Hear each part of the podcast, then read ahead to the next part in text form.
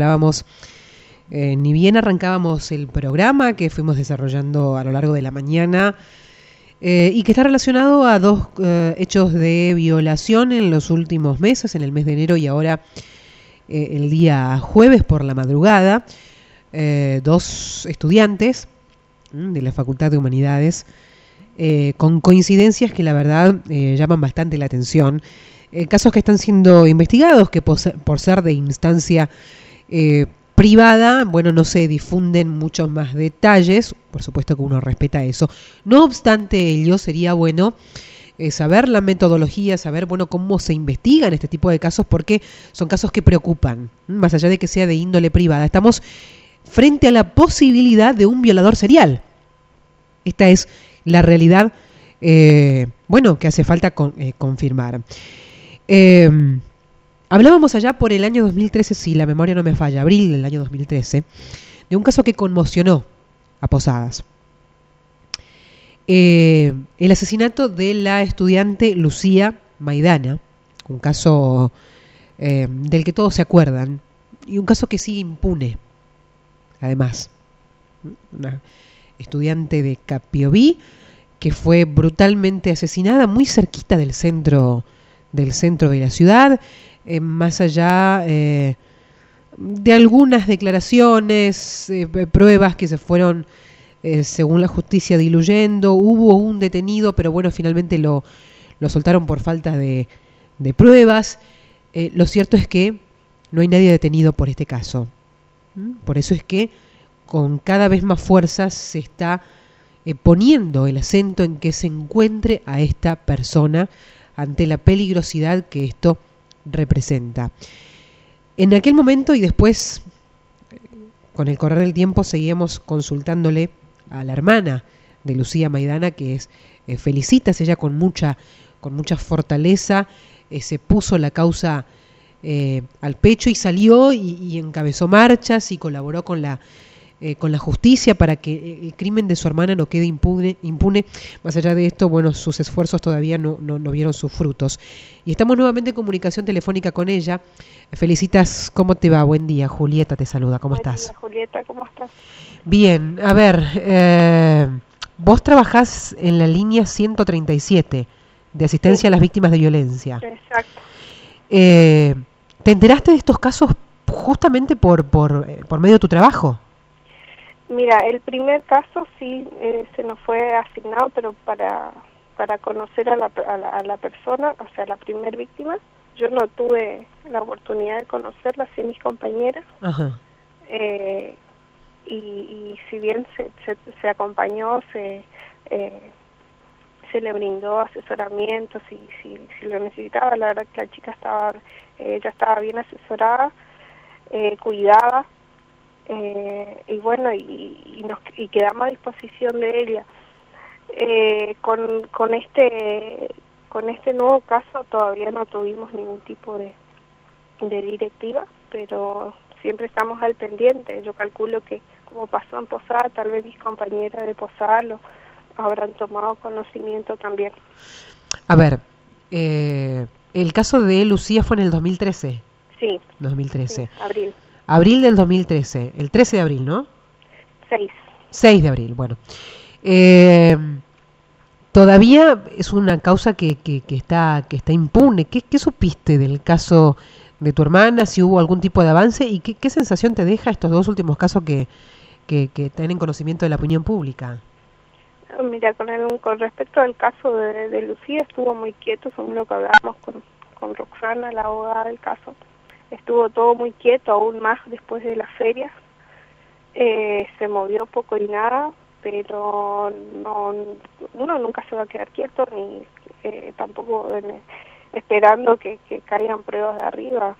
Eh, eh, así como, como, uno sabe que eso es trabajo de la justicia y de las personas que lo deben investigar, pero eh, cuando cuando uno está en ese lugar creo que uno tampoco entiende la entiende el, el vos quedarte tranqui que, que, que nosotros seguimos investigando. Generalmente uno también tiene que empezar a mover, tiene que empezar a, a, a llamar a, a las puertas, a hacer sonar los teléfonos como para que eso tampoco quede muy mucho tiempo callado. Mm. Yo creo que allá por cuando pasó lo de Lucía y no, no, no había ni un responsable eh, que, que, que, esté ahí adentro explicando todo por qué, por qué pasó esto, yo siempre decía hasta que el, el responsable no no esté adentro, yo no me puedo quedar tranquila y, me imagino que tampoco debe haber gente que tampoco que va a estar tranquila. Ah. Qué lástima que no yo no no no, no aseguro ni, ni afirmo que, que haya sido el mismo, pero eh, siempre la copia está. Claro. Es lo que yo digo, cuando se le permite a uno y no se lo castiga y no se le enseña que lo que hizo está mal, o lo vuelve a hacer o lo, o lo copian. Entonces, como que, que, que, que hay que ver un poquito eh, cuando, cuando suceden estas cosas, de qué, qué, qué pasó para que esto haya podido volver a, a resurgir. El famoso, claro, el famoso mensaje de, de la justicia, ¿no? Que la, que la justicia dé ese mensaje a la sociedad de que si cometés un delito tenés que pagar por ese delito, que no quede en la nada. Desde abril ese ese va a ser siempre mi miedo hasta que eh, la persona o las personas responsables no estén adentro. De que, que esto se tome como como algo que no tiene castigo entonces tengo el derecho de volverlo a hacer o tengo el, la diversión de volverlo a hacer. Ese va, a ser mi miedo siempre. Porque no no el, el hecho de que lo de Lucía no esté resuelto no haya no haya responsables eh, creo que eso no sé si lo, lo siento como algo ya tan tan personal o qué, pero eh, para mí es algo que va a estar siempre ahí, eh, dispuesto a que otro o lo copie o lo haga, porque esto, eh, si lo hago no me va a pasar nada porque no, no, no, no hay... Porque ya no pasó nada antes, digamos, porque ya... exacto, exacto. Mm. Entonces por ahí cuesta y, y yo la otra vez leía el diario y leía los comentarios de las personas y lo toman, algunos lo toman tan tan personal, otros lo toman tan a la ligera que a mí me asusta, a mí me asusta. O, o, que también pongan en tela de juicio de que, de que toda la investigación del caso de Lucía eh, fue para otro lado y que ahí estaba realmente eh, el, el responsable. Yo creo que todo eso queda en manos de la justicia que de verdad tiene que investigar y cotejar y una vez que tengan los resultados, por lo menos darlos a conocer eh, fehacientemente. Entonces es como que también se le dio un poco de tranquilidad a las personas. Uno no, no, está en la, uno no está en la, investigación, por supuesto, ¿no? Pero eh, eh, sorprenden las similitudes de los últimos dos casos, ¿no? Claro, eh, claro, claro que sí. Eh, por ahí aún me cuesta, eh, como te digo, afirmar que por ahí decir sí, tal vez fueron dos personas iguales. Pero a mí lo que más me sorprende y lo que más me asusta es que empiecen a hacer eh, este tipo de, actos tan tan crueles, tan feos, sin sin esperar eh, algún castigo. Y eso es lo que a mí me asusta.